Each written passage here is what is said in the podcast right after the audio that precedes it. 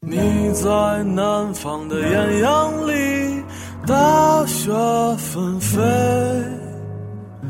我在北方的寒夜里，四季如春。如果天黑之前来得及，我要忘了你的眼睛，穷极一生做不完当这首熟悉的《南山南》再次响起的时候，我相信很多人的内心都是百味杂陈的。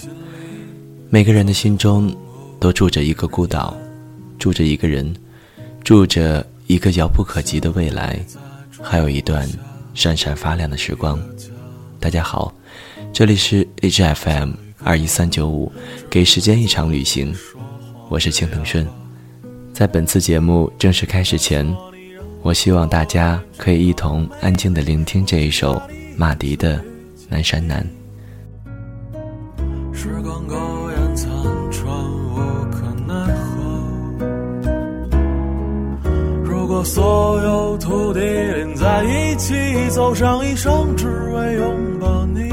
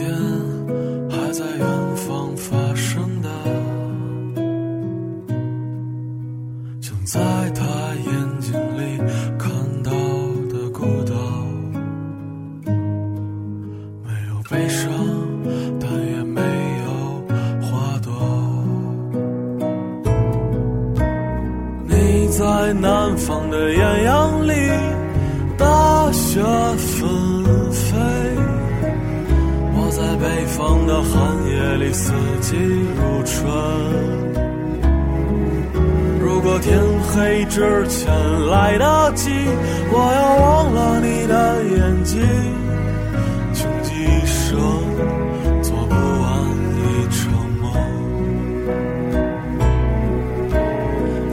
在南方的艳阳里，大雪纷飞；我在北方的寒夜里，四季如春。如果天黑之前来得及，我要忘了你的眼睛，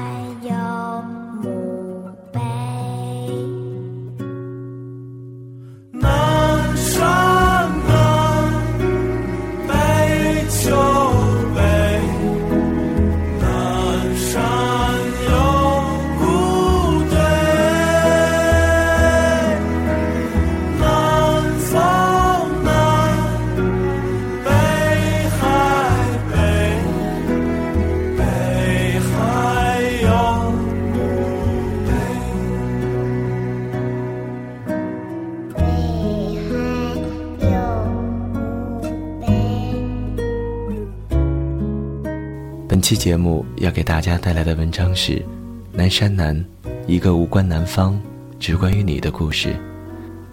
为了更好的收听节目，手机用户可以下载荔枝 FM 的手机客户端，安装并搜索 FM 二一三九五，订阅《给时间一场旅行》，我的声音会一直在这里等你。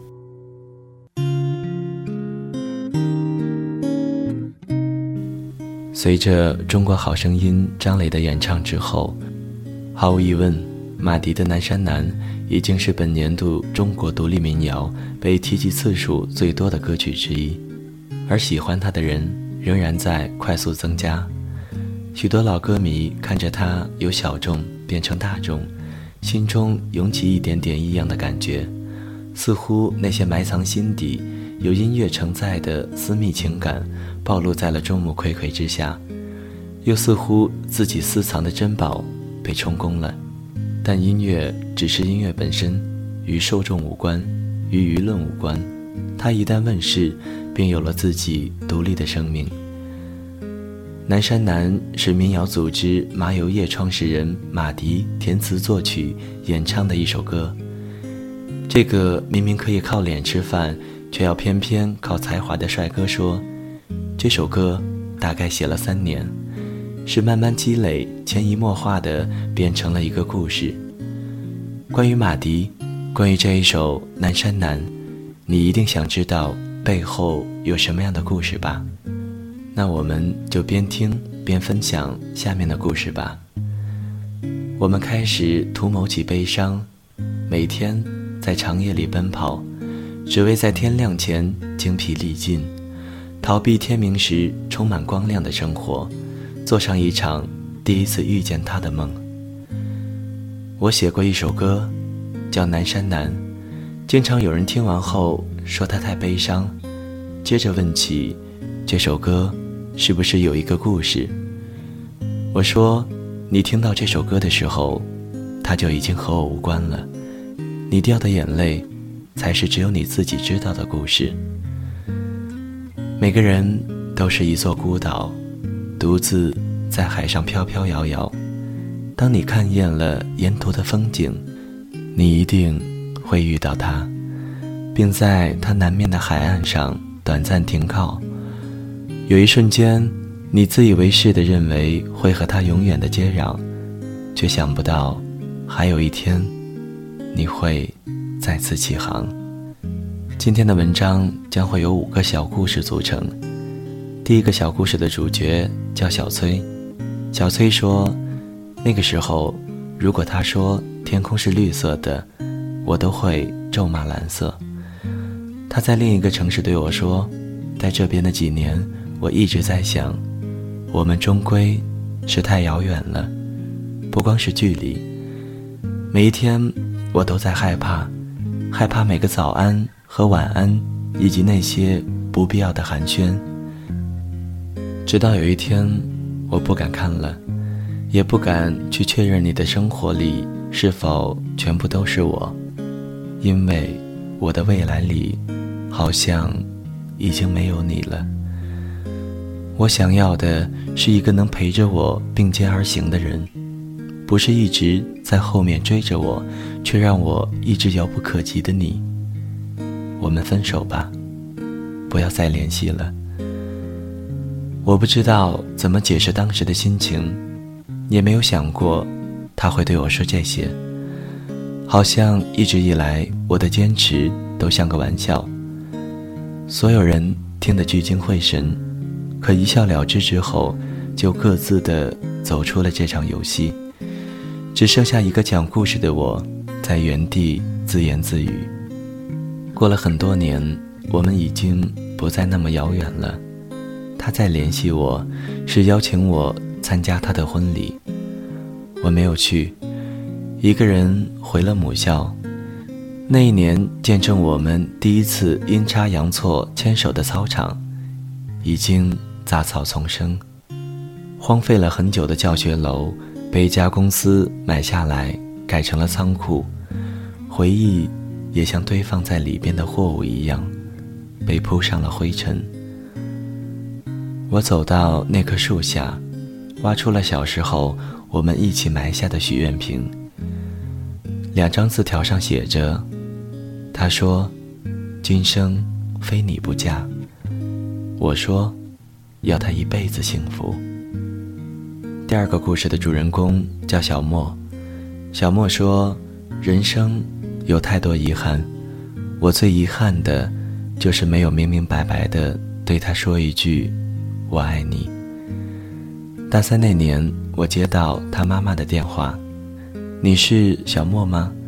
我是杨某某的妈妈，总听我女儿提起你，她病了，阿姨能求求你来医院看看她吗？”我曾经无数次幻想再见到他时的场景，可是没有想到，是在病房。他的脸上没有一点血色，七月的天气，头上还戴着帽子。他说：“不认识我了，不会是还在怪我那个时候的不辞而别吧？别那么小气，其实毕业之前我就病了。”只是不想告诉你。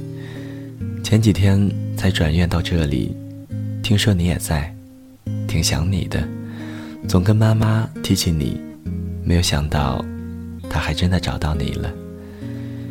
说完，他拿出一个小包，递到我手里。那年问你，你说喜欢我的头发。刚开始化疗的时候，我死活都要留一束。今天。终于能给你了，做个纪念吧。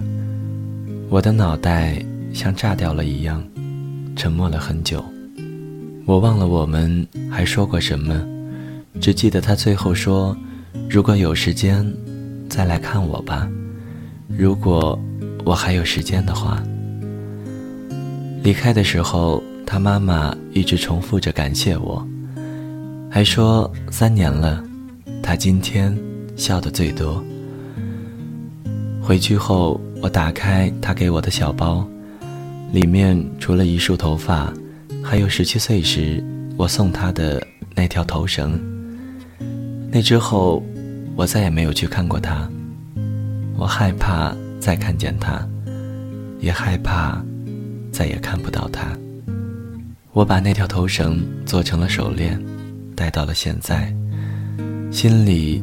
也一直没有放下，在最错的时间遇到了一个差一点就对的人，可能这才是最单纯，也最忘不掉的爱情吧。只是现在，两个人的愿望，只能靠我一个人实现了。那天，我走出医院，也走回了这场生活，才发现这个城市里。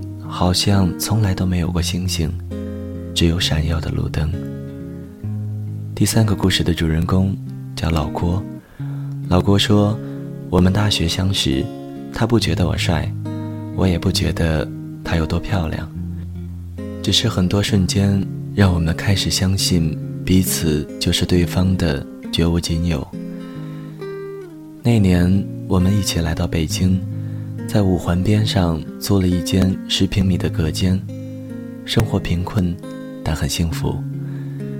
每天我们一起买菜，一起做饭，一起打扫房间，一起设想多年后在北京拥有一套属于我们自己的房子。有时候我会弹琴给他听，他总是用略带倦意的眼神看着我，满是笑意。直到午夜降临。我们相拥而睡，就像在预习着十年后我们在一起的日子。在那片屋檐下，我们度过了最快乐的一年。一年之后，我离开了。那年，我爸去世，本来身体很好，却一夜之间输给了中风，留下了我妈一个人。他们就我一个孩子，爸爸已经走了。家里只剩下我一个男人，我没有能力把我妈接到北京，唯一的办法就是我回家。那年我离开了北京，还没有看到希望的生活就被现实抹去了前路，留下了他一个人。他说他不恨我。回家后，我找到了一份稳定而又乏味的工作。在当地算是不错了，妈妈的精神状况好了不少，只是还在经常念叨着我爸生前的事。说着说着，自己就哭起来。发第一个月工资的那一天，我偷偷的回了北京，到每天接他下班的楼下坐了很久。我没有去见他，留下了两千块钱，让朋友带给他。刚来北京的时候，我答应过他，每个月发工资，除了寄去家里的，剩下的都归他管。现在自己拿着钱，反倒不知道该怎么花了。想来想去，还是留给他吧。第四个故事的主人公。我们暂且叫他小杜吧。小杜说：“我们在一起十三年，还是没能走到最后。高中毕业，我名落孙山，父母对我失望至极，把所有希望和疼爱都给了弟弟。我一个人离开家，去了很远的地方上学。那时候，他每个月都省吃俭用，攒下钱。”坐一夜火车来看我，我从来都不以为然，就连他每一次走都没有送他到过车站，继续荒唐着，自暴自弃，消磨在游戏和各种姑娘的暧昧之间。突然有一阵他没有来看我，后来我才知道，她怀孕了，一个人去做了人流，堕胎后大病了一场。期间竟一直没有收到我的电话和消息。那时候，他开始对我心灰意冷，提出分手，决定听从家里的安排，和一个大他很多的男人结婚。那天，我才知道自己即将失去的是什么。我不顾一切的来到他的身边，跪在他面前，哭得像个孩子。求他别再离开我，他也哭了，含着眼泪，却笑着说：“我们不分开了，以后我们要好好的。”毕业两年后，我们结婚了。我和朋友合伙开了一家什么都做的公司，虽说没有什么钱，但终归是稳定了下来。一天一天的忙着，但原本平凡的生活。却不再平淡了。工作之外的应酬多了，回家的时间少了。他每天都会在家里做好饭等我，只是经常热了一遍又一遍，最后还是倒掉。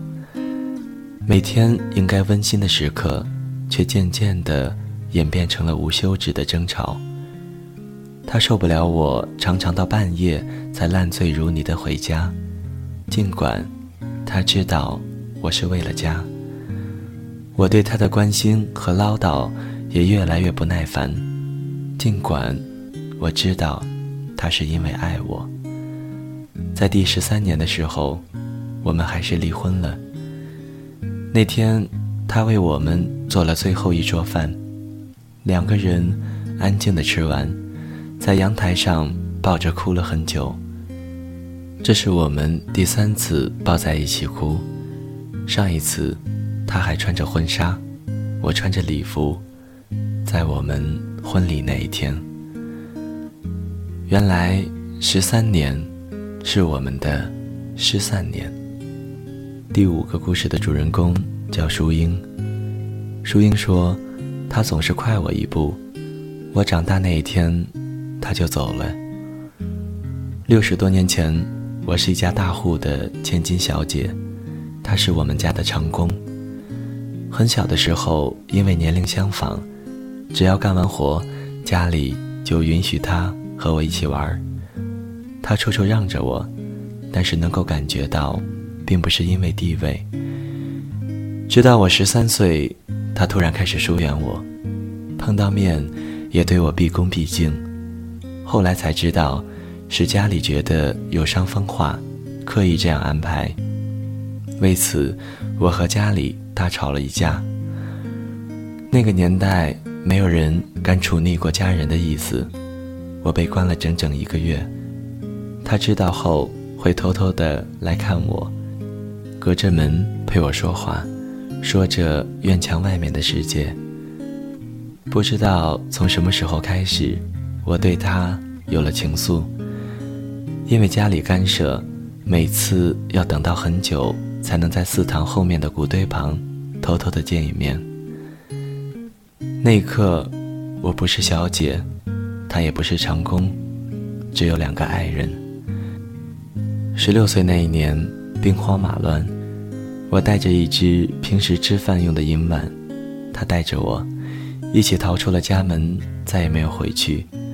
次年，我给他生下了一个女儿，从小娇生惯养，我什么都不会做。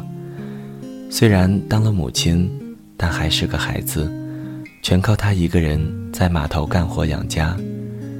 他总说对不起我，不该带我出来受苦。我说没有关系，有他和孩子，这就够了。我不后悔。后来他也就没有再提过，只是每天起得越来越早了。好日子没有几年，文化大革命来了，有人检举说我家成分有问题。那天是他第一次对我发火，一边骂着我，一边和红卫兵扭打在一起，最后被绑着带走。我在批斗现场看见他。鼻青脸肿的跪在地上，深深低着头，脖子上挂着地主恶霸的牌子。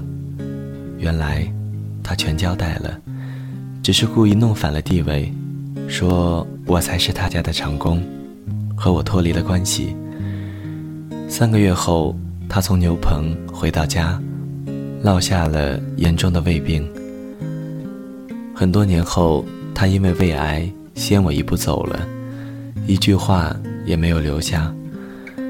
我当时真想跟着他一起死了算了，可看着刚过我腰那么高的儿子，才突然发觉我该长大了，不再是当年的那个大小姐。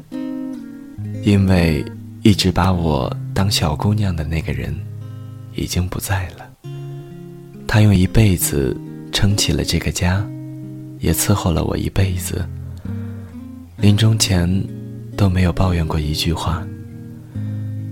后来我经常做一个梦，那时候我们都还年轻，每天我在家门口等他，他手里总是拿着我最爱吃的糕点，一脸憨笑。我们曾经都幻想过很多种爱情，那是那个年纪里最丰盛的晚餐。每个人都在自己绘出的布景里，以梦的方式欢笑着，推杯换盏着，继续奢望着谁都不曾离去，也不会离去。可笑的是，没有人教会过我们如何面对分别，烟灰散场。梦醒的时候，我们已经是酩酊大醉，甚至不曾挤出一个微笑。还来不及告别，就这么长大了。我们开始图谋起悲伤，每天在长夜里奔跑，只为在天亮前精疲力尽，逃避天亮时充满光亮的生活，做上一场第一次遇见他的梦。后来的几年，我们会假装很好，假装不高兴，假装谁都没有走。山南海北的留下脚印，在某个景色下驻足良久，长长的叹出一口气，也不言不语。回忆起所有的画面，再说出再见。我们终于学会了道别，却不再说情话，只说谎。南山南，北秋悲，南山有古堆。南风南，北海北，北海有墓碑。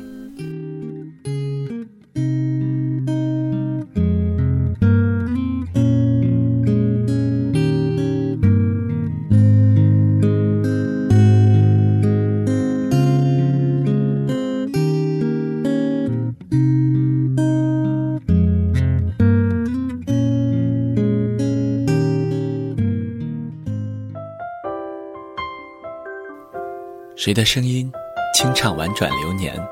谁的双手挽起千年不变的誓言？用音乐品味生活，用音符记录感动。我的声音会一直陪伴在你的左右。